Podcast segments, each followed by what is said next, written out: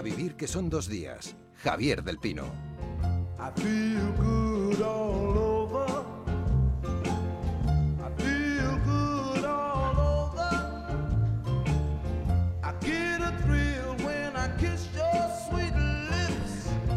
travels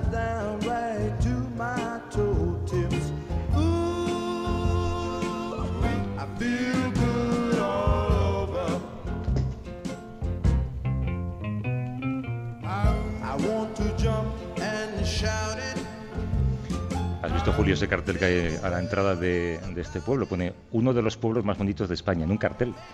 Sí, y- Mola ese título, ¿verdad? Sí que, sí que mola, pero además es que es, es verdad. Es verdad que es bonito. Eh, Sí, sí. Estamos en Vejer. eh, es la primera vez que hacemos el programa fuera, lo cual es una experiencia un poco rara. ¿no? Es aquí la gente mirándonos como diciendo, ¿cuál de estos dos es cuál? no sabemos muy bien No, quién es. Javier del Pino es inconfundible. Eh, este hombre que ven aquí, eh, a lo mejor no le conocen físicamente, se llama Julio Rey y le conocen seguramente por los dibujos que hace en el mundo cada día, ¿no? Es el guionista o dibujante también, porque es un artista maravilloso Bueno, bueno. De, de Gallego y Rey. Y estamos aquí, fíjate, para hablar de felicidad en los momentos en los que estamos. Eh, a mí me gustaría empezar contraponiendo ese concepto, el de la felicidad, eh, porque vamos a hablar de política, aunque no lo parezca, de forma metafórica quizá. Pues ¿no? entonces mal empezamos, Javier. Mal empezamos. Escucha lo que he preparado, escucha, escucha. Permítanme que yo haga aquí un reconocimiento a la mayoría de españoles que no se manifiesta y que no abre los telediarios. Son personas que sufren. Esa inmensa mayoría de españoles está trabajando el que puede A mí me estafaron 68.000 euros, trabajando toda mi vida laboral de noche, porque tengo cuatro hijos y había que sacarlos adelante. Y había que, dentro de la decencia, ganar un sueldo. Estoy absolutamente convencido de la inocencia de la infanta y esa inocencia de la infanta pasa obviamente por su fe en el matrimonio y el amor por su marido. Quería evitar que echaran de su casa a Amalia, viuda, desempleada, madre de dos hijas y abuela de una niña de dos años. Debía al banco 18.000 euros por impago de la hipoteca. ¿Qué hacemos con esa gente? Cero cualificación. Tenemos un millón de personas así. Y un salario mínimo que te obliga a pagarles, aunque no valgan para nada, a gente diferente, trato diferente. Oiga, que aquí lo que más llamativo es para esta alcaldesa es que hay gente que viene a pedir ayudas al ayuntamiento social para comer y resulta que tienen una cuenta en el Twitter. Que sepa yo, eso cuesta dinero, ¿no? Gente, aunque no valga para nada, decía esa mujer. Eh, no voy a recordar su nombre, ya lo hice muchas veces en su día. Eh, Cristina Hernández, buenos días. Buenos días. Eres periodista, eres directora de este primer Congreso del Bienestar que se celebra en, eh, en Vejer. Eh, ¿Se puede aprender a vivir mejor, aunque el contexto sea este que acabamos de escuchar? Yo creo que sí, y de hecho el Congreso va a proporcionarnos una reflexión sobre la idea de que el bienestar no está tanto fuera, no está tanto en tener, en acumular, en esa tiranía del siempre más, sino que está muy cerca, está dentro de nosotros. Depende de cómo vivamos las situaciones, podemos encontrar ese bienestar. Quieres decir que es un bienestar diferente al estado del bienestar, es un bienestar interior. Exactamente, creo que hay un malentendido. O sea, el estado del bienestar, evidentemente el estado del bienestar tiene que proporcionar una seguridad material a las personas, pero mm, más allá de eso depende de cada persona cómo viva su vida, cómo reciba lo que hay en el exterior, el bienestar puede, puede conseguirse o no. También está con nosotros eh, Jordi Pillem, que es eh, filósofo, filósofo de la ciencia y también escritor, que esta tarde participa en este primer Congreso del Bienestar. ¿Qué tal, Jordi? Hola, buenos días, Javier. Ayer además te vi un ratito con el eh, debate con Marina, que luego estará también por aquí, se Ujú. pasará por aquí. ¿no? Eh, ¿Bienestar tiene que ser espiritual o, o puede ser no espiritual? Eh, podría no serlo, pero lo que estamos viendo es que un mundo que ha olvidado la espiritualidad, espiritualidad entendida en un sentido muy amplio, porque espiritualidad en el fondo eh, viene de la misma palabra que respirar. Inspirar, expirar, ¿verdad? O sea, espiritualidad es lo que no- nos conecta a algo más allá de nosotros. No hablamos de religión. hay que tener No hablamos de religión estrictamente. Si no estás conectado con algo más allá de ti mismo, es difícil ser feliz y es difícil tener bienestar. Sabemos que la gente que realmente se siente feliz es gente generalmente generosa, gente que hace algo más allá de sí mismo, más allá de su núcleo inmediato y se entrega pues al arte, pero no por ganar dinero, sino porque le interesa la belleza, a la ciencia por la búsqueda de la verdad, etcétera. Eh, Déjame, déjame interrogarte. Entonces, ¿espiritualidad puede ser, por ejemplo, em, eh, cultivar unos tomates? Pues si esos tomates te hacen sentir parte de la naturaleza y parte del planeta, eso es espiritualidad para mí, sí. ¿Y existe una religión del dinero? Existe una religión del dinero y es una religión eh, maligna, digamos. Es una religión en la que eh, solo te lleva al infierno. Porque una, una paradoja Si también... es que existe, ¿no? Eh, una paradoja también es que mucha gente que ha intentado eh, obtener la felicidad a través del dinero, lo que, lo que le resulta, pues es que acaban tan amargados o incluso suicidándose que la mayoría. Y entonces, lo que veíamos en, las, en los cortes iniciales que habéis puesto es que estamos en un sistema que no funciona, que se ha orientado a acumular dinero y a creer que la felicidad venía a través de las posesiones materiales, etcétera, y eso vemos que no funciona.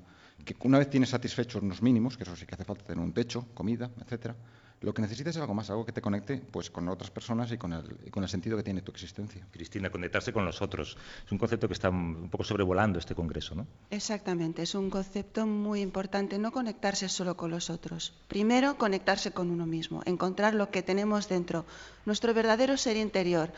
Dejar de lado esa, fa- esa fachada o ese personaje, no extraviarnos en personajes que no nos tocan. Conocernos, co- ya lo dijo Sócrates, el primer paso es conocerse a sí mismo. Una vez nos hemos conocido podemos conectar mucho más con los demás desde el corazón, desde la verdad, no desde, desde una falsedad. Y déjame que te diga nada, un pequeño apunte sobre el dinero.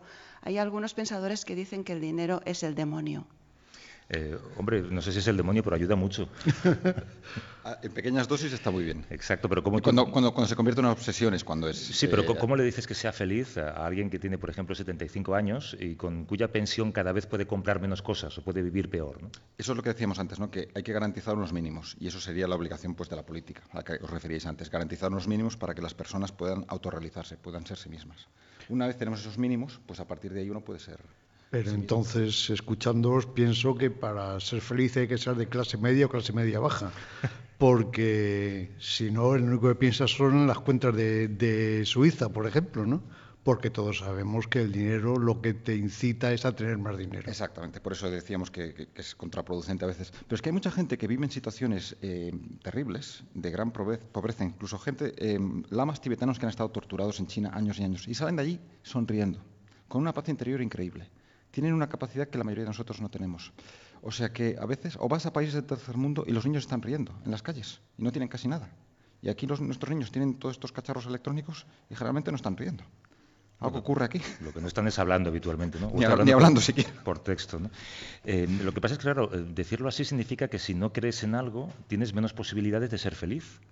Pero todo el mundo cree en algo, ni que sea en, en- en- en ayudar a los vecinos. en- Claro, pero es que mucha gente, eh, estamos hablando de un país con una tasa de parados tan alta que Sí, mucha sí. gente en lo que cree es en cómo demonios voy a llegar a fin de mes. Sí, sí, y eso es una cosa que, que hay que resolver, claro. ¿Y cómo se sale de ese ciclo?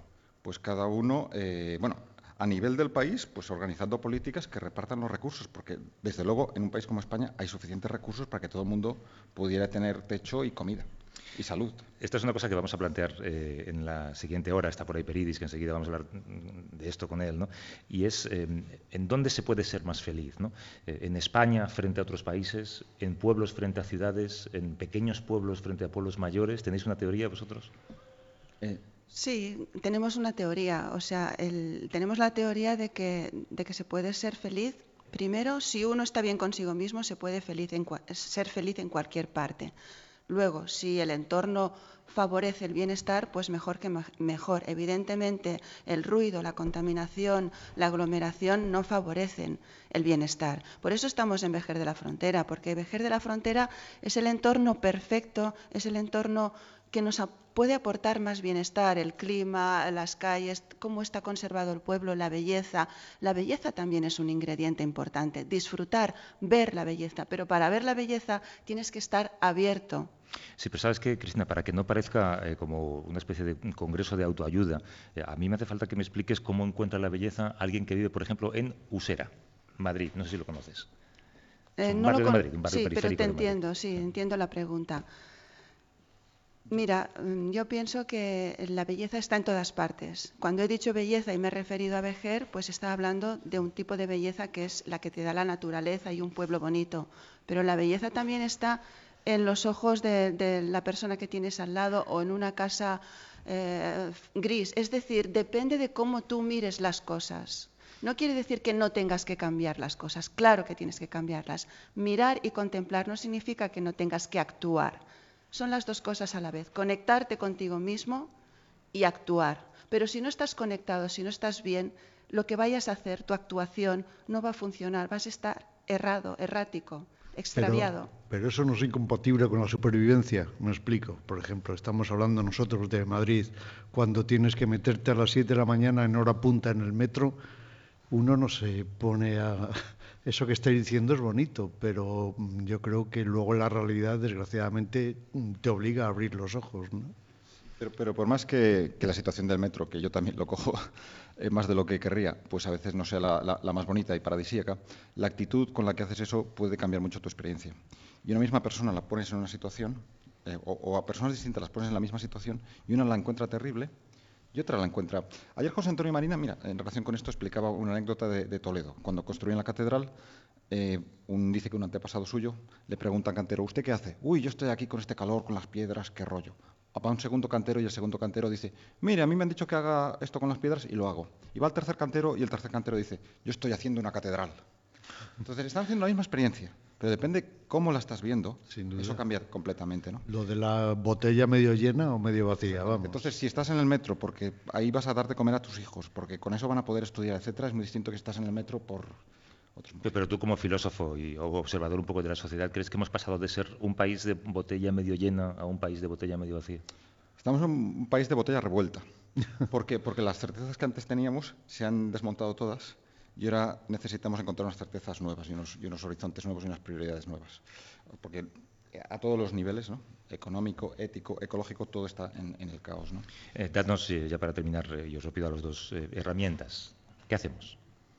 Bueno, pues de manera una... individual, ¿eh? de manera sí. colectiva ya sabríamos lo que tendría vale. que hacer un gobierno, ¿no? pero de manera individual. Pues una de ellas es ser consciente de, de la situación en la que estás, ser consciente de que, de que, la vida es un, es un milagro y es un regalo y que de la manera como tú la, la tomes, según como, sea tu, actitud, eso va a influir mucho en ella. Ser consciente de, tu respiración, ser consciente de que, aunque estés en la ciudad, fuera de la ciudad, pues hay espacios preciosos de naturaleza que te ayudan a conectarte contigo mismo, ser consciente de la belleza de la mirada de un niño, ser consciente de esos pequeños milagros que continuamente nos regala la vida. Yo añadiría a nivel individual y también colectivo, pues practicar un arma que todos tenemos al alcance, un arma que es gratis, que está aquí mismo, que es la meditación. No os podéis imaginar cómo la meditación puede cambiar nuestra personalidad, nuestra mente. No os podéis imaginar, bueno, los que lo hacen ya lo deben saber, pero el que empieza no lo deja. La meditación nos transforma el cerebro, nos da la paz. A partir de nuestra paz podemos también, también cambiar el mundo y coger el metro con otra actitud, no desde la queja, sino desde el disfrute. Bueno, pues eh, Jordi Pigem y Cristina Hernández, eh, suerte en lo que queda de jornadas. Hoy tenéis un día además muy intenso, con muchas ponencias, muchas conferencias, muchos debates. Eh, a ver si cuando salgamos de aquí, tú y yo, Julio, en vez de ir al bar como hemos hecho ahora, nos vamos a meditar un rato y somos mejores no, personas. No, no, yo desde luego, hermano Sol, hermana Luna, a tope. Gracias, compañeros. Gracias por venir. Gracias.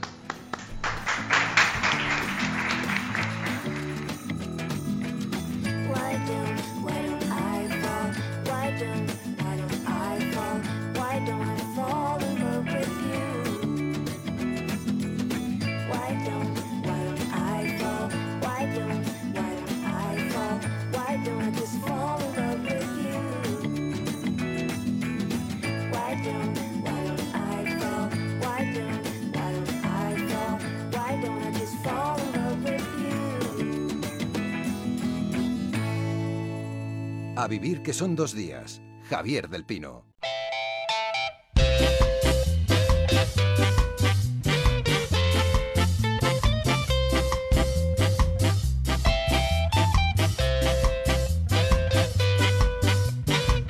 A vivir que son dos días. Javier del Pino.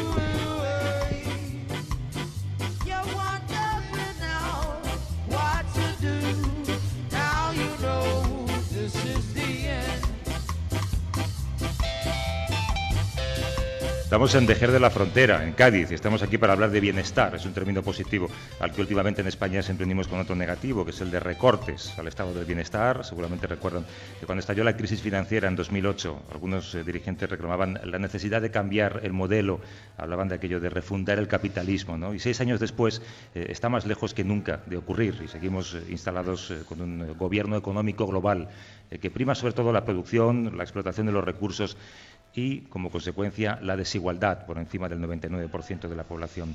Eh, estos que pongo sobre la mesa son los peores ingredientes para hablar de, de bienestar y de la felicidad. Queríamos un poco airearlo.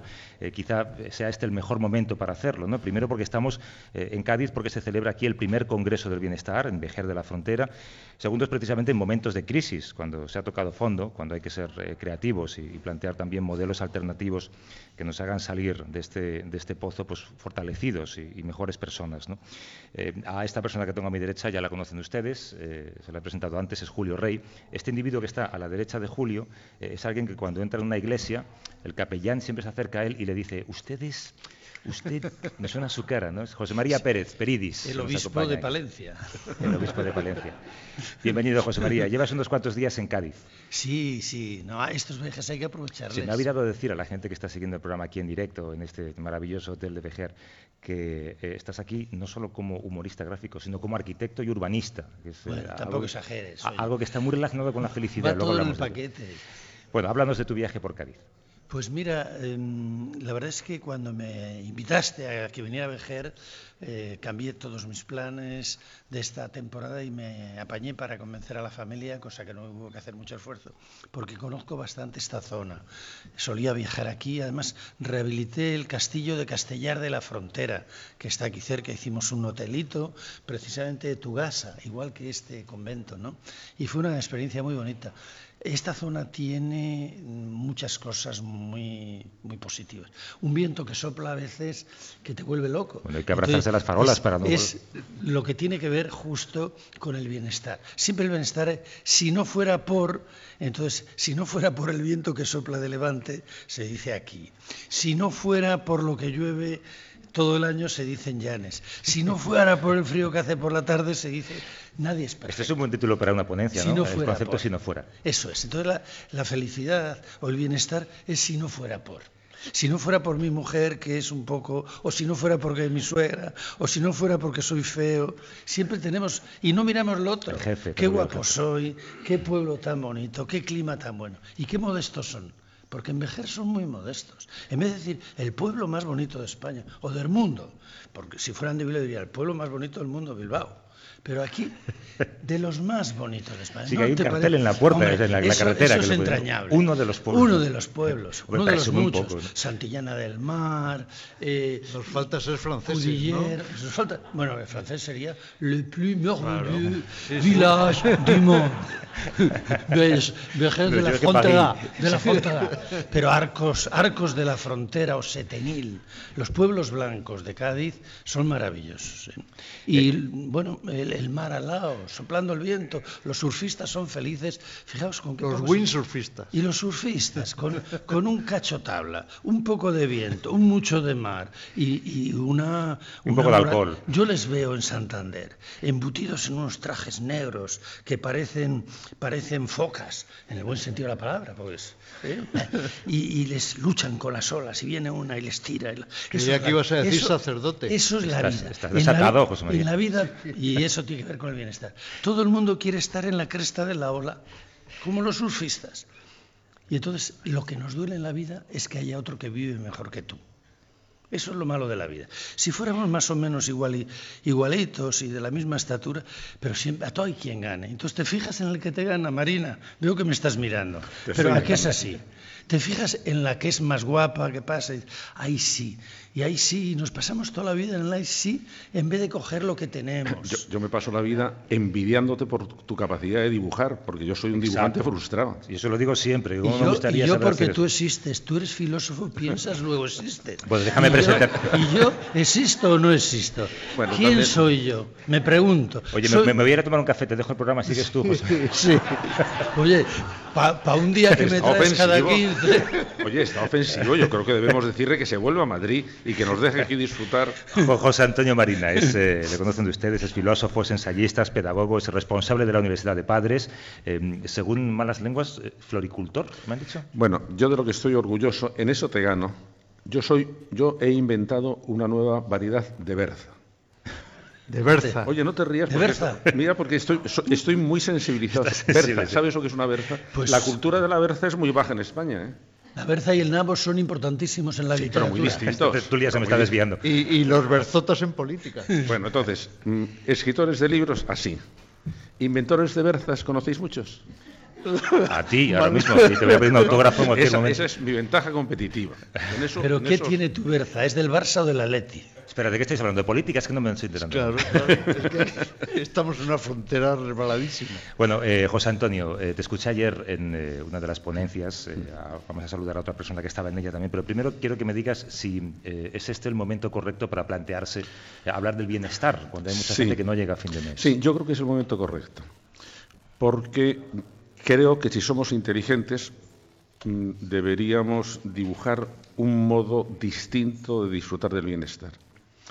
Eh, durante mucho tiempo estamos, por ejemplo, eh, empujando a nuestra gente joven a que considere que el bienestar es fundamentalmente consumo y entonces en cuanto baja el consumo baja el bienestar. Y yo creo que si somos, ya te digo, inteligentes y si tenemos la, creatividad suficiente, porque hay que inventarlo, debemos empezar a disfrutar de otras cosas, de otras cosas a lo mejor muy sencillas, que no consuman energía física, porque la energía física es muy escasa y a lo mejor debemos empezar a disfrutar de la energía espiritual, de la energía intelectual, de la, de la- del humor, de la sabiduría, del, del trato con los demás. Y eso hace falta, pues, primero diseñarlo, inventarlo y educarlo. Eh, me gusta que hayas incluido el humor entre esas posibilidades Bueno, ¿no? y que hayas Bueno. excluido la religión. Bueno, vamos a ver. Yo no soy. eh, eh, yo creo que la religión a lo largo de la historia de la humanidad ha tenido un papel absolutamente definitivo en la humanización de nuestra especie. Lo que pasa es que hay un momento, y si sigues todas las religiones, puedes situar en qué momento da. Las religiones, por ejemplo, la religión católica en el siglo IV, en la religión musulmana en el siglo XII. Entonces, las religiones se alían con el poder y en ese momento empiezan a pasar cosas muy raras, muy raras porque quieren imponerse por la fuerza, en vez de ser fuentes de libertad y de, humaniza- de humanización, son fuente de limitación de horizontes. Y entonces hay que, yo creo que si somos, si somos honestos con la historia de la cultura, éramos muy bestias, es decir, es que nosotros tenemos, tenemos unos orígenes muy pobres y las religiones empezaron, sobre todo a partir del siglo VI antes de Cristo, hay una humanización que coincide con Buda, Confucio, Sócrates y, pos- y posteriormente, eh, eh, eh, los, pro- los profetas de Israel. Entonces, ahí hay un movimiento de, espiritualización de la humanidad que es, realmente muy beneficioso. Pero cuando empiezan a torcerse las cosas es cuando las religiones se alían con el poder, porque son dos asuntos explosivos. Eh, a tu izquierda, eh, bueno, izquierda geográfica, no, no- no sé, no sé ideológicamente dónde está, pero tienes a tu lado, eh, además ha venido desde París, eh, ha venido a Vejer de la Frontera, un experto en gestión cultural, actualmente es el director de la eh, Goethe Lyrique de París, eh, es el centro especializado en culturas digitales. Se llama Jérôme Delormes. ¿Cómo estás, Jérôme? Muy bien, gracias. Dile ahora a Francés que si Vejer fuera de Francia, venga. Enchanté de vous connaître. Qu'est-ce que vous, Si que vous pensez de Vejer Qu'est-ce que vous pensez eh, Vejer de la frontera con el acento francés, que Vejer de la frontière. Es que esto suena mejor, más cosmopolita, ¿verdad? Sí, es verdad. Que sale un francés Ahora- en cualquier sitio. Después de Napoleón humor, sale un francés en- en cualquier lado.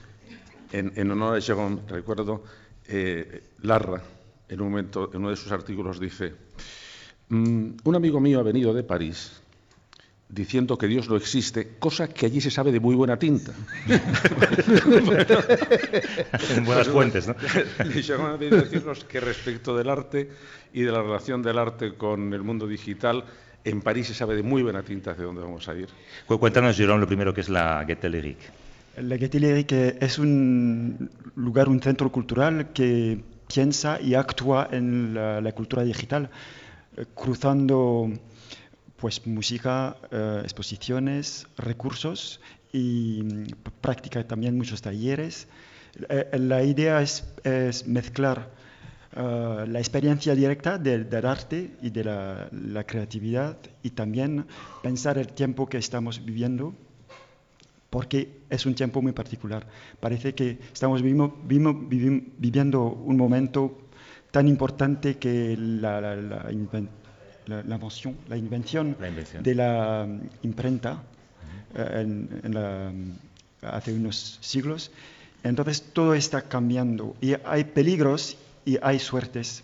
Tenemos que, que um, trabajar para tener lo, lo, y, y, apropiar los medios de creación y de producción de nuestro mundo. Y no es evidente porque hoy en día con la Internet y estamos no solo consumos, sino también los productos. Estamos produciendo, no solo consumiendo. No, pero somos productos como, como, como seres humanos. Yeah. Ahora no somos más seres humanos, sino productos que nuestros datos, por ejemplo, se venden yeah. y se apropian por empresas eh, muy gigantes. Sí. Y eso son cosas que hay que tener en cuenta en el mundo contemporáneo. Pero, y es una cuestión cultural. Déjame plantearte una cosa como experto en tecnologías también. Sí, eh, lo, sí. lo, hablábamos antes eh, Julio y yo. Y es un poco plantearlo de cara a lo que hablamos aquí, que es eh, la posibilidad de conseguir el bienestar. Las nuevas tecnologías, eh, por lo menos a determinadas personas, les permiten ser felices en cualquier sitio porque te proporcionan acceso a la cultura. ¿no? Tú puedes estar en medio del campo, disfrutando en, en Llanes, por ejemplo, como Julio, y leyendo pues, la última novela de Juanjo Millás, por ejemplo, porque la compras y, y la puedes leer en tu iPad. ¿no? Sí. Eh, pero ¿tú crees que las nuevas tecnologías también tienen eh, la capacidad de hacerte más infeliz? Uh, depende totalmente, nada cambia en este sentido, sino que depende de cómo lo utilizamos. Uh, la tecnología puede ser lo peor o lo mejor. Y tiene que servir como una inteligencia colectiva más potente, pero no, no ¿cómo decirlo? No, si lo, si lo, has dicho muy bien, que es que es una herramienta y la herramienta, una herramienta si la utilizas bien, es sí, buena. Pero si la, la, herramienta mal, es muy importante. Es muy potente. Claro. Pero, pero, ¿sabes que Por fin, la tecnología por sí mismo no vale nada sino que tiene que servir para desarrollar eh, la creatividad, crear cruces entre dis distintas cosas para um, uh, desarrollar la, la, la, creatividad y la curiosidad. Pero fíjate, Javier, nosotros ahora en el mundo educativo eh, nos encontramos con un problema muy serio con las nuevas tecnologías, que es que como ya tenemos eh, generaciones que han nacido en medios informáticos densos, podemos ver que se están eh, produciendo unos, efectos extraños. Posiblemente estamos aprendiendo a manejar nuestro cerebro de manera distinta. Ya pasó cuando se inventó la escritura y mucho, más, eh, una, mucho antes cuando aprendió el lenguaje, cuando, cuando apareció el lenguaje. Es decir, las nuevas tecnologías están, por ejemplo, produciendo unos efectos raros en dos temas que nosotros conozcamos en este momento, en el uso de la memoria y en el uso de la atención. Y unos son buenos y otros son malos. Por ejemplo, nuestra gente joven tiene una capacidad que nosotros, desde luego, no teníamos de las multitareas. No es que puedan dedicarse al mismo tiempo a atender a muchas cosas, sí, pero pueden no hacer una, caso a muchas Pero cosas. pasan de una a otra con muchísima rapidez. Y entonces tienen una capacidad para manejar mmm, online mmm, información fantástica. Pero, sin embargo, el canal que pasa de la, del manejo de información a la memoria a largo plazo no se amplía.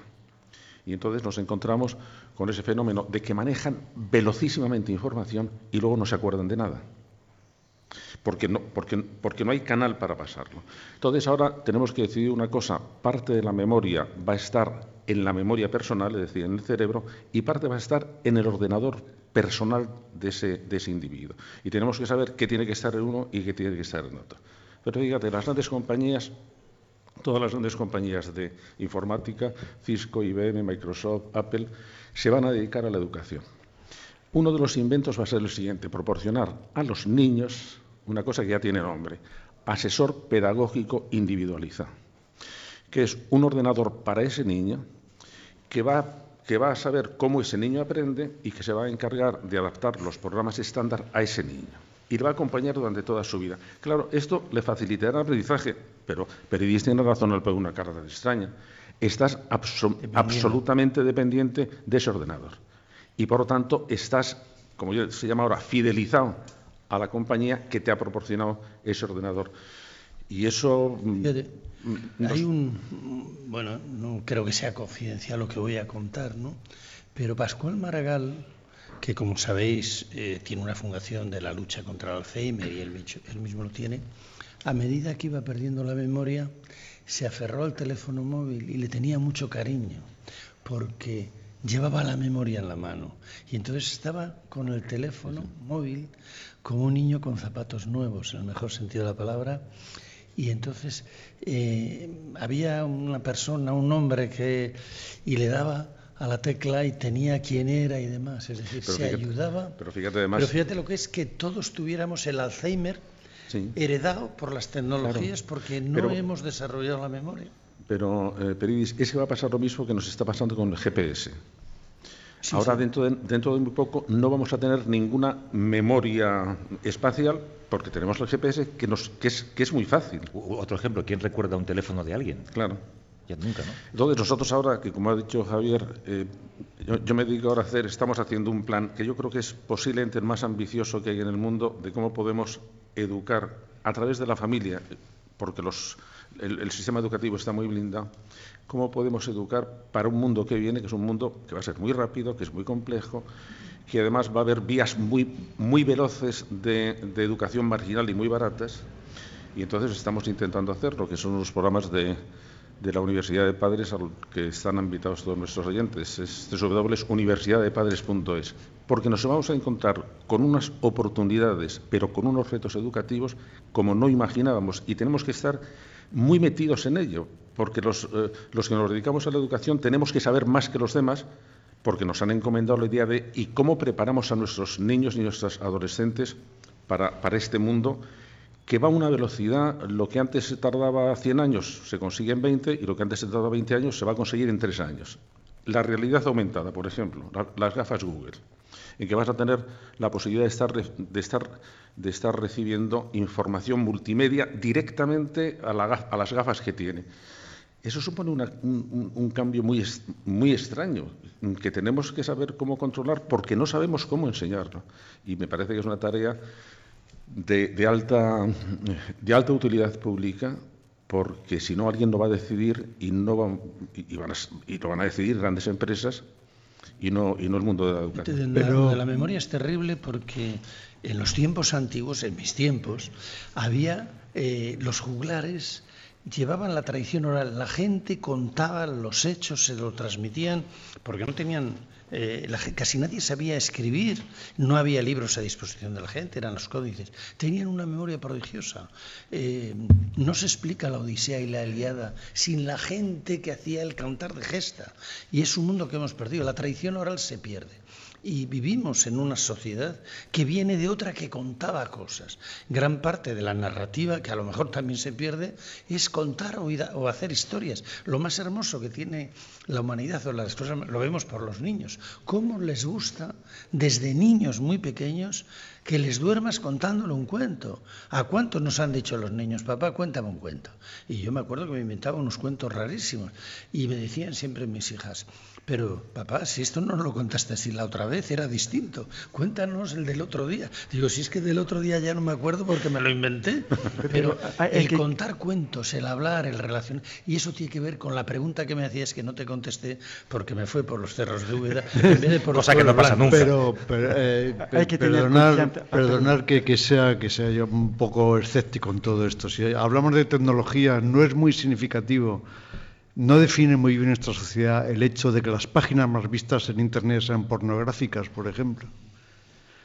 En este mundo, ¿dónde cabe el...? No, pero es que eso no es verdad. Hombre, es verdad. Pero en este momento todo lo que estamos haciendo lo estamos haciendo en Internet. Por ejemplo, los, las grandes, eh, los grandes laboratorios funcionan con Internet, los grandes equipos de investigación funcionan con Internet, los periódicos funcionan con Internet, la mecánica de las empresas, el mundo financiero funciona con Internet. Otra cosa es, digamos, la popularidad de cómo, cómo utilizan las, las masas, cómo utilizan los medios de comunicación. Y cuando coges un fenómeno de masas, si no tenemos mucho cuidado, como ha pasado ahora con Twitter, que es un fenómeno estupendo, pero cuando el otro día escribía, no pongas tus sucias manos en Twitter, significa, hombre, no, no, no, no ensucies un medio de comunicación que es, que, es, que es bueno, pero es como si me dices que también la televisión es mucha, mucha pornografía y otra, y otra especie de pornografía intelectual que son los tarotistas, los echadores de cartas, que están, llenos, están llenas las televisiones. Pero, sin embargo, en este momento ni nuestro mundo económico, ni nuestro mundo tecnológico, ni nuestro mundo científico, y yo creo que menos, pero acaba por ahí, nuestro mundo artístico pueden, pueden prescindir ahora de un medio de... Sin duda, sin duda alguna, pero eh, de, defíname usted la cultura del ocio, por ejemplo, porque claro, la gente tiene, primero, para, uh, para practicar y tener, eh, disponer de tu ocio necesitas primero tener trabajo. En una sociedad como la nuestra, por ejemplo, en este país, con casi 6 millones de parados, ¿es posible la cultura del ocio? Bueno, yo creo que lo estamos haciendo, eh, yo creo que lo estamos haciendo mal todo. Es decir, es como cuando decíamos qué barbaridad la televisión, qué programas. Bueno, es que antes de la televisión, cómo era la vida en una familia castellana de Ampudia de Campos, de, de, de un pueblo pequeñito. Pues volvían del campo y no es que se dedicaran a leer el Quijote. Tenían, un, un, mundo cultural muy cerrado. Ahora la televisión, aunque haya malos pro programas, supone una apertura al, horizonte de mucha gente, de manera que el, criticar el que haya eh, muchos, eh, eh, programas basura no significa que la televisión esté... No, no ha habido una edad de oro de la cultura. No ha habido una edad de oro. Nunca hemos, nunca, ni hemos tenido nunca mejor escuela que ahora, ni hemos tenido nunca una población más culta que ahora. Hemos sido muy, muy, muy brutos y cuando coges la historia, bueno, como se dedicaban a, como se dedicaban a divertirse a despellejando gatos o cosas así. hemos, hemos sido muy brutos. No sigue usted por ahí, que sí, me hace usted pensar en Cañete. ¿Se, se puede tener... ¿Despellejando gatos te recuerda Cañete? Deje, dale tener tiempo. confianza, me parece, porque hay una nueva inteligencia que está emergiendo Uh, con la utilización, como decías, de varias cosas. El, el, hecho de pasar de un medio a otro crea otra forma de, de, inteligencia. Y, por ejemplo, a nivel de la música, el hecho de escuchar individualmente los uh, les morceaux, la, la, la música, los trozos, los trozos, trozos, trozos, trozos uh, no impide y al revés um, empuja el, el deseo de compartir experiencias de música colectivas eso no es una contradicción, sino que puede reforzar el hecho colectivo, me parece. Sin embargo, hay una cosa ahí, Jerome. Sí estamos viendo, por ejemplo, con el uso, en este momento nuestros alumnos, nuestra gente joven se, se comunica más que nunca, pero se está comunicando en unos formatos que limitan mucho su capacidad de comunicar. Es decir, por ejemplo, los Twitter, pero es, tan, pero es tan potente Peridis el atractivo que estamos viendo que incluso gente adulta, gente ya mayor, gente que pertenece, digamos, a la cultura del libro, tiene cada vez más dificultad para leer textos un poquito largos. Y eso es realmente grave, porque si, si centramos la comunicación en mensajes tan cortos, los mensajes cortos son eslogan publicitarios, son insultos, son consignas, los argumentos son largos. Entonces nos estamos viendo, estamos comprobando la dificultad de atender a argumentos porque ya nadie tiene paciencia para leer un texto medianamente largo. Y eso sí puede producir sí. un, un, empobrecimiento intelectual muy fuerte. Tienes razón. Yo, yo voy a hablar de mi libro, lógicamente, porque como umbral, pues es... Estoy haciendo una novela histórica y la dividí, hice antes un libro de catedrales. Cada catedral era un capitulito, cada capitulito tenía tres, 12 subcapítulos de aspectos. Y entonces es muy impresionista. Gracias a Dios nosotros los humoristas en el chiste hemos tenido que hacer esa píldora de condensar y tenemos un, un ejercicio. Lo que pasa que en el humor perdonadme la inmodestia, hay un ejercicio de talento. Chumi Chumet tenía frases lapidarias y, y, filosóficas inclusive, pero con ese toque de humor, ¿no?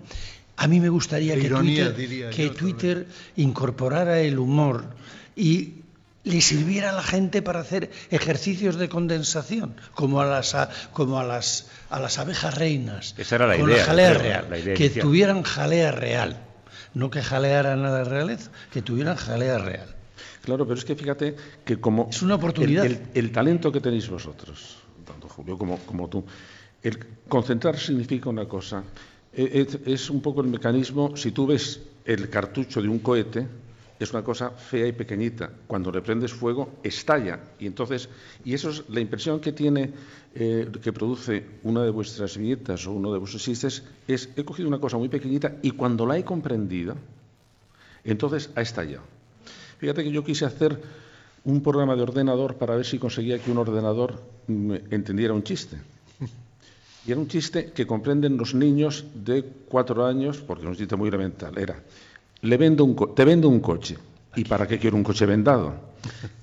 Para, para que un ordenador supiera distinguir que eso no era una falta sintáctica, sino que era un chiste, teníamos que darle una concepción del mundo entero. Es decir, lo que estamos haciendo al comprender un chiste es una operación de, de, de alto calado intelectual pero no nos damos cuenta de lo, de lo, complicado que es. Para eso tenía que servir Twitter, para que la gente condensara y diera pues, lo mejor. Dejadme plantearos una cosa que nos quedan cinco minutos antes de parar eh, para una pausa. Bueno, perdona, también sí. hay gente que lo hace en Twitter, no vamos a... Sí, que sí, a, eh, es una oportunidad. No, no, si digo que Bien, bien. Hay tweets a, a, Nietzsche, a Nietzsche se le hubiera dado muy bien el Twitter, por ejemplo. Los escritores de aforismos se le hubiera dado muy bien el Twitter. Por ejemplo, Fantástico. Por ejemplo eh, estamos en eh, Vejer de la Frontera, estamos en Cádiz. La Constitución de Cádiz de 1812, eh, bueno, pues era pionera porque se incluía como gran avance, como novedad en toda Europa, de hecho, esto.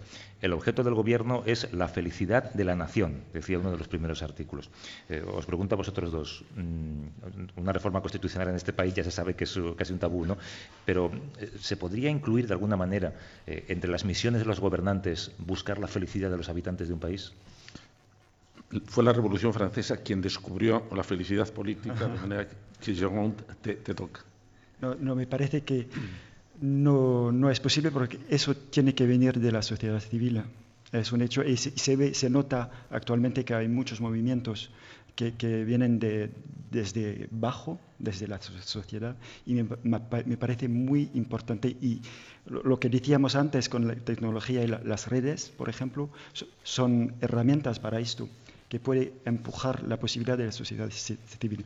Hay una experiencia, perdón, eh, en Francia hubo la, la, hubieron las elecciones municipales hace una, unas semanas y hay un, un, pueblo en el sur de Francia que se llama Saillon, donde todo el pueblo, lo, los ciudadanos se han reunido para presentarse como alcalde colectivamente. Es como un hacking de la democracia y lo, lo han hecho entonces hay un alcalde colectivo. Y se llevan este, bien entre ellos. Y, pues a ver, a ver cómo a funciona, ver. pero, pero uh, se organizan con, con, comisiones participativas. Entonces la, la, los ciudadanos son los maestros de la actividad. Y eh, pero fíjate, pero, viene de, de, abajo, ¿no? Javier, yo creo que en un congreso como este y en una situación como la que hay en España, eh, eh, debíamos distinguir dos, dos conceptos de felicidad. Uno es la felicidad subjetiva, que es yo estoy en un estado en que no he hecho en falta gran cosa, que estoy satisfecho, pero eso es subjetivo, de una persona. Y otra cosa es la felicidad objetiva, que es la felicidad política. La felicidad objetiva es una sociedad justa, es decir, es una sociedad que sirve de marco para que después cada uno esté en buenas condiciones de desarrollar su propio proyecto de felicidad, compatible con la felicidad de los demás. La felicidad subjetiva es muy difícil de medir, porque siempre es una percepción diferencial entre lo que espero y lo que tengo. Cuanto más espere, seguro que voy a vivir objetivamente mejor y subjetivamente peor, porque siempre me van a faltar más cosas. Cuando un, cuando un campesino, su objetivo era que me durara la cosecha todo el año, pues cuando tenía una buena cosecha ya había satisfecho todas mis expectativas. Lo importante es que en una, que en una nación haya criterios objetivos de felicidad. Por ejemplo, que no haya demasiadas diferencias entre unos y otros, en que haya una situación justa, en que no haya corrupción, y eso sí se puede medir, y esa es la felicidad objetiva que la política tiene que hacer, esa es la felicidad política, y insistir menos en la felicidad subjetiva, deja, eso ya me lo buscaré yo. Tú menos, eh, menos producto interior bruto, más eh, felicidad interior bruta. ¿no?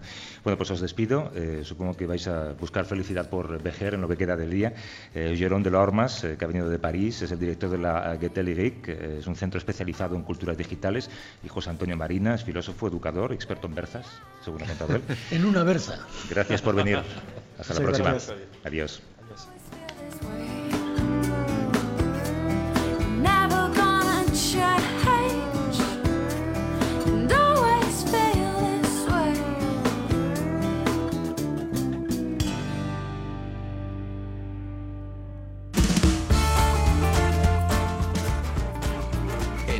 A ser A Vivir que son dos días. Javier del Pino.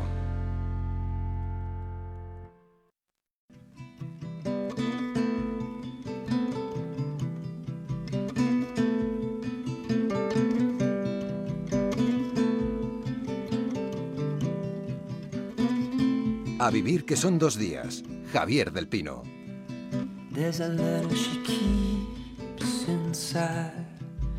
List of everyone she knows,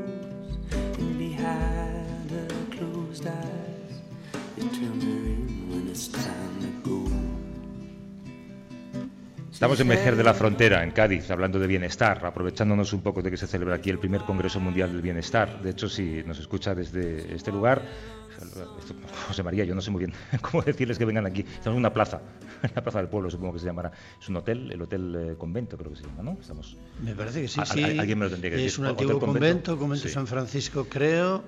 Y nada, nada más, entrar en el pueblo a mano derecha, pero vamos, se huele, ¿eh? Hotel El Convento. Aquí estamos haciendo es. en directo este programa eh, hablando de cómo ser más felices eh, en un mundo y en una situación en la que es complicado lograrlo, sobre todo si no llegas a fin de mes, como le pasa a mucha gente. ¿no? Esta semana se hacía público un estudio que comparaba el coste de vida entre diferentes ciudades españolas y el resultado era cada vez más las dos Españas, pero esta vez hablábamos de la España cara y de la España no tan cara, incluso España barata, ¿no? Eh, como todo, eh, términos relativo, en las más caras los salarios también son superiores, en las que el coste de vida es menor, los salarios son algo menores. Eh, encabeza el ranking de las más caras San Sebastián, con un coste de vida que es casi un 30% más elevado que la media del país, después Madrid, después Barcelona. Las más baratas, eh, baratas entre comillas, son la ciudad autónoma de Ceuta, con un 27,7% por debajo de media, seguida de Teruel y de Palencia. A Julio Rey y a José María Pérez Peridis os pregunto, y ahora lo charlaremos un poco con invitados, eh, ¿es una idealización pensar que en el pueblo se vive mejor que en la ciudad? ¿Se puede Eh, ser más feliz?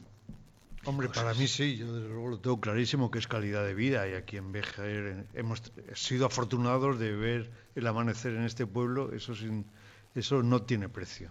Pero yo creo, eh, Javier, que también va en función de la edad, ¿para qué vamos a negarlo? Es decir, cuando uno ya ha vivido y está un poco de vuelta, necesita el sosiego y para eso nada mejor que la calidad de vida que te ofrece un pueblo, desde luego, desde mi punto Bueno, de vista. sí, un pueblo de 50.000, 70.000 habitantes con un buen hospital para que te lleven todas las semanas, centro geriátrico, Y más llegando a nuestra escuch- hospital de día, Un buen buenas- cementerio. Sí, buenas, con buenas vistas, buenas, buenas enfermeras, etcétera. Bueno, todo tiene, yo creo que un poco de cada, un poquitito de ciudad. Hoy precisamente las tecnologías te permiten vivir en un pueblo y estar en Nueva Delhi. Es decir, eso es una gran ventaja para vivir en los pueblos.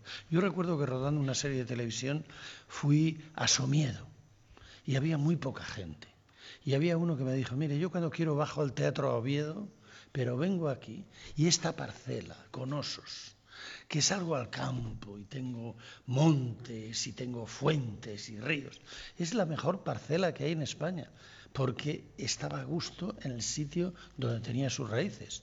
Lo que falta es estar a gusto con un sigo mismo, como dice María. Pero bien es cierto que una escala relativamente modesta, y en esto las ciudades españolas, casi todas las europeas, son un ejemplo de calidad de vida. Lo tienes todo andando, tienes de todo, la vida es más barata, el tiempo cunde.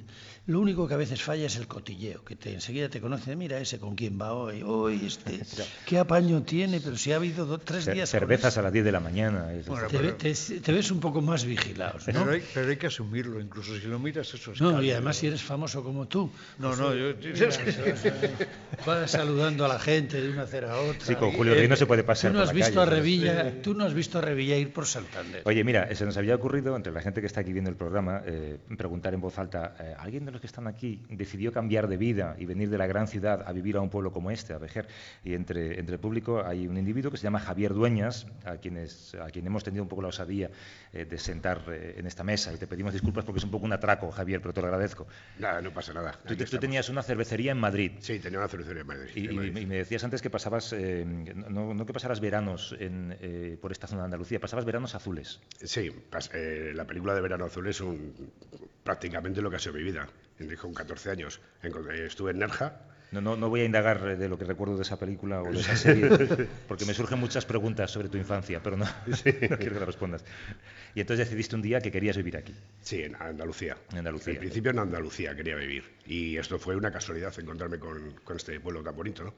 Eh, con Vejer de la Frontera, gracias a un, a un cliente de Madrid que tiene en la parte de Manzanete un cortijo. Pues ahí es donde me enseñó el cortijo, vente para allá, vente para allá. Y bueno, me quedé enamorado del pueblo y la verdad es que me vine. ¿Tú eres de Madrid? ¿Has nacido en Madrid? Madrid, sí, totalmente. ¿Te puedo preguntar en qué barrio estaba la cervecería? Estaba en Lope de Hoyos. Lope de Hoyos. En la parte de la prosperidad, Garimba. Eh, ¿Tú dirías, Javier, que tu calidad de vida ha mejorado, a pesar Sí, de que bastante. te meterías en un montón de líos de hipotecas y de locales y de Sí, sí, sí, sí, sí, ha mejorado muchísimo. Es, es, es lo que dice el caballero, ¿no? El tiempo es, su- es lo que más eh, aprecias, ¿no? Y ahora tengo tiempo para todo, ¿no? Cuando vine aquí, el tiempo era todo. No tengo semáforos, no tengo ascensores, no pierdo tiempo bajando ni subiendo escaleras. En, ni- en Vejer faltan unas escaleras mecánicas, para mi Sí, gusto. ¿no? Pero esto es- eso sí que es verdad. eso sí que es verdad. Y eso, y eso que hay que decir que eh, el barrio de prosperidad de Madrid, la Prospe, que Sí, conoce- Prospe. es, un barrio de calidad. tradicional de, de Madrid que en el fondo es un pequeño pueblo. eh, Siempre, los barrios de Madrid al final son pueblos. Claro, son pueblos. claro. Esa es un- una cosa muy buena que tienen las ciudades con personalidad, que el barrio define entidad de pequeña ciudad o de pueblo. ¿eh? Lo estábamos hablando Julio y yo an- antes, pero volviendo a Vejer, eh, me interesa mucho. Mm, ¿Qué te gusta de aquí? ¿Lo blanco, la luz, los turistas? ¿De qué vives primero? Bueno, ¿Vives yo- de las rentas? No, no, no. ¿Trabajas, Nada, curras? Trabajo, trabajo, Una cervecería en Prospe no te permite retirarte. No, no me- te permite retirarte. Tengo una, ca- empecé con una casa rural. Me monté una pequeñita casa rural que fue la primera que se montó en Vejer, hace 18 años. Pero La- me estás diciendo que eres un pequeño empresario, eres un espécimen en eh, peligro de extinción. Sí, sí, un pequeñito empresario. Pero bueno, la palabra empresario yo diría autónomo, ¿no? Mm. Porque empresario. Lo, lo- lo lamento profundamente. También. Soy un autónomo, ¿no? Y bueno, empezamos con eso. ¿Y por qué, qué me gusta de aquí? Pues lo blanco, pues, efectivamente, la luz que hay, que la luz es sorprendente, ¿no? Aquí prácticamente tienes que llevar gafas de sol, porque si no, es imposible, ¿no? Eh, me gusta el mar, el mar, el mar Atlántico, ¿no? Más que el Mediterráneo, ¿no? Porque me gusta más la fuerza, cómo bate las olas, Mm. como las playas que tenemos aquí, las playas vírgenes que tenemos, y me gustan, pues casi todo lo que hay aquí, por no decir todo, ¿Y tu, tu clientela en Madrid, comparada con tu clientela en, eh, en este lugar, es diferente? ¿Notas que hay un, un tinte distinto de felicidad en unos y en otros? Bueno, mi clientela siempre ha sido bastante feliz porque lo primero que tiene un hostelero con la cervecería, eh, los hosteleros lo que tenemos que hacer es eh, agradecer a que vengan a, a tu casa, ¿entiendes? Eso es lo primero que hay que hacer, es agradecer, ¿no? Y luego hacer feliz a la gente, ¿no? Porque para eso vienen a tu casa, ¿no? Entonces, siempre han sido felices los de Madrid, Garimba de Madrid y Garimba de, de Vejer, pues bastante felices. ¿Y tu clientela son españoles o nórdicos? Quiero decir, ingleses. Tenemos, tenemos variedad, o sea, tenemos variedad. Eh, eh, va por temporadas. La temporada, por ejemplo, ahora vienen más extranjeros. Ahora, a partir ya de junio, cuando acaben los colegios, ya vienen más españoles. O sea, se- tengo una mezcla, ¿no? De- ¿Cuánto ha crecido tu negocio en estos tiempos? Empezaste con cinco habitaciones y Empecé tendrás cuatro- 22. No, bueno, tengo. no, no, no, no, no. No, porque entonces ya sería otro madrileño más de vivir en Madrid. O sea, no ha sido la. O sea, yo creo que hay un momento en que estancarte, ¿no? O sea, saber lo que quieres, mm, decir, yo tengo la necesidad de ganar X dinero. Y aquí me paro. Lo consigo y aquí me paro. ¿Eh? Porque si no, estás en Madrid. Entonces ya te haces un empresario, ya te haces un. Ya, es otro, otra Eso manera está de bien porque Ya, el venir de, de Madrid para acá no. resume, resume todo lo que hemos estado hablando antes. Esa es la filosofía del bienestar. Pero, pero tú tuviste un, un momento de iluminación, Javier, de, de repente un día te enfrentaste a tu imagen en el espejo y dijiste, eh, me voy de Prospe y, y me busco mi verano azul de la infancia. Bueno, mm, no sé si fue esa- ese punto, ¿no? Pero era la, la necesidad de venirte, ¿no? Al mar, ¿no? Era la necesidad de venirte a, a Andalucía, que es que me gustaba Andalucía, ¿no? Y fue la casualidad de conocer este pueblo, pero ya estábamos decididos, ya estaba, estábamos localizando sitios, ¿no? ¿Cuál iba a ser, ¿no? Y, es- y efectivamente ya llegó este y dijimos, vámonos para allá. ¿entiendes? Y dejamos todo. También tenía ya una hija con cuatro años, que cuando vino aquí era cinco, y no vives, o sea, ya en Madrid, si estás trabajando, estás, tal, es imposible, la ves muy poquito, ¿no? Es una de las cosas que yo he hecho aquí, lo que más me ha gustado de mi vida, ¿no? De venir aquí. Yo he comido todos los días con mi hija. O sea, he comido todos los días. Has pasado con ella los mejores años de su infancia. Efecti- y efectivamente. eso no te lo quita nadie, ¿no? Eso no me lo puede quitar nadie. Y en Madrid no habría sido posible. No, eso es imposible. En Madrid hay muy poquitos padres que puedan comer todos los días con sus hijos. Muy ¿Eres un hombre distinto? No, no, no soy distinto. No, que va, soy igual que los demás. Y la, la idea Lo era que que- pasa es que hay- No, no, hay no, me refiero al distinto de lo que era. Ah, de- a lo- ¿al distinto que era? Mm, no sé, no lo sé. Yo creo que soy igual, ¿no? Es Porque el pensamiento ya lo tienes ahí. Lo único que te hace falta es ejecutarlo, ¿no? Pero no eres distinto porque lo ejecutes. Es muy difícil salir de las garras de Madrid, de- del trabajo, ¿no? Puedes perder el trabajo, eh, lo tienes seguro. Vienes a, una- a un sitio donde hay, donde hay paro también. Es muy difícil salir adelante, ¿no? Entonces, eh, salir de las garras de Madrid, pero hay muchísima gente, y los madrileños, casi todos los madrileños que nos gusta el mar, eh, estaríamos dispuestos a salir. Mucho. ¿Tienes estrés? Mm, No, no mucho, no. ¿Qué, es que es lo- qué- qué te produce estrés? en el viaje? ¿Qué, qué te puede producir estrés aquí? Estrés cuando me llega el pago de las nóminas y creo que lo tengo, eso me produce un estrés fatal.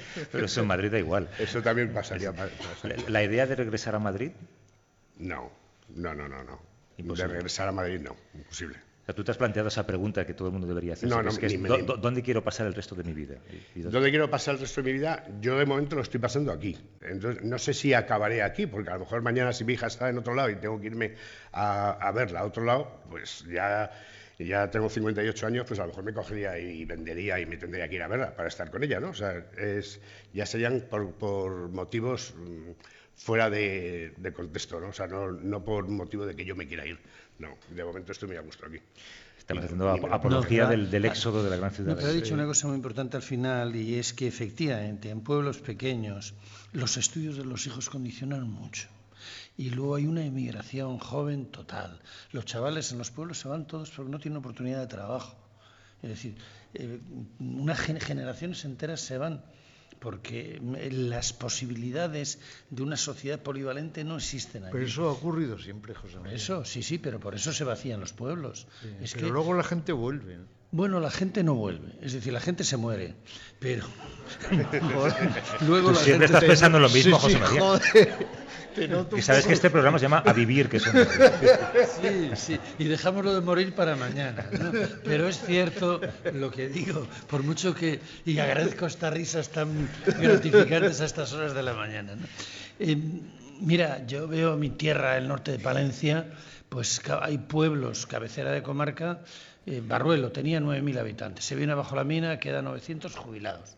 Y allí queda Aguilar de Campo de un lado y Guarda otro. La cornisa cantábrica tienes cuatro pueblos, uno muy grande, o dos, Ponferrada. Luego en León, Cistierna, nada. Guardo se ha mantenido mínimamente por la minería Aguilar y hasta Miranda de Ebro casi, bueno, las merindades, pero de cierta estructura no queda gente, de verdad. O sea, Andalucía es una excepción y la meseta de abajo, porque tienen grandes pueblos que pueden tener buenos servicios. Y esa es la clave, una cierta clave. Pero tampoco hay tantas oportunidades. La máxima cantidad de oportunidades la da la ciudad. Y Atenas fue un gran invento. Las grandes ciudades han sido las que han hecho avanzar la civilización. Las medianas y las pequeñas también. Eran el lugar del intercambio. Allí donde veáis que hay una catedral y hay una gran ciudad, hay mucha historia. Tú, Javier, igual Bueno, que claro. en el cine de la última era franquista, diría yo, había películas en las que se decía aquello de "Ve- vente para la ciudad, ¿no? a la gente del, del mismo pueblo, ¿no? cuando alguien llegaba y conseguía hacer algo. Tú has llamado a amigos tuyos y les has dicho en Madrid, eh, hacer lo que he hecho yo porque es lo que realmente te reconforta en la vida. No, hay mucha gente que te pregunta, ¿no? Hay mucha gente que, que quiere salir, que quiere salir. Pero el urbanita es urbanita, es muy difícil. Y eh, hay mucha gente que están siempre con el que quieren salir, que quieren salir, pero no salen, ¿no? Eh, no, no, no salen, ¿no? Salen el fin de semana. Salen los fines de semana y cuando hay un puente. Y, lo- y cuando- luego el urbanita, lo pero- hablaba antes con Julio en la cafetería, hay mucho que dice, no, es que yo no puedo vivir sin teatro. Pues, pero si no vas al teatro, no puedes vivir sin la idea teatro. de ir al teatro. Claro, efectivamente. eso Sin la no. posibilidad, sin tenerle cerca. Exacto. Bueno, pues eh, Javier Dueñas, eh, lamento que la cuota de autónomo sea igual en, en pueblo que en gran ciudad. Eso habría sido efectivamente. una para mudarte para acá. Eh, te agradezco que hayas, eh, bueno, que hayas querido someterte a este atraco y que nos hayas contado un poco tu experiencia aquí en la cervecería. Luego nos dices dónde está y... eh, En la Plaza de. España. Plaza de España. Ah, ahí estamos. Acabas de ahorrarte una pasta en publicidad. Sí. y José. María Pérez Peridis, Julio Rey, muchas gracias por venir, compañeros, disfrutar de lo que queda del día en esta maravillosa ciudad de Cádiz. Hasta luego. Adiós. Gracias.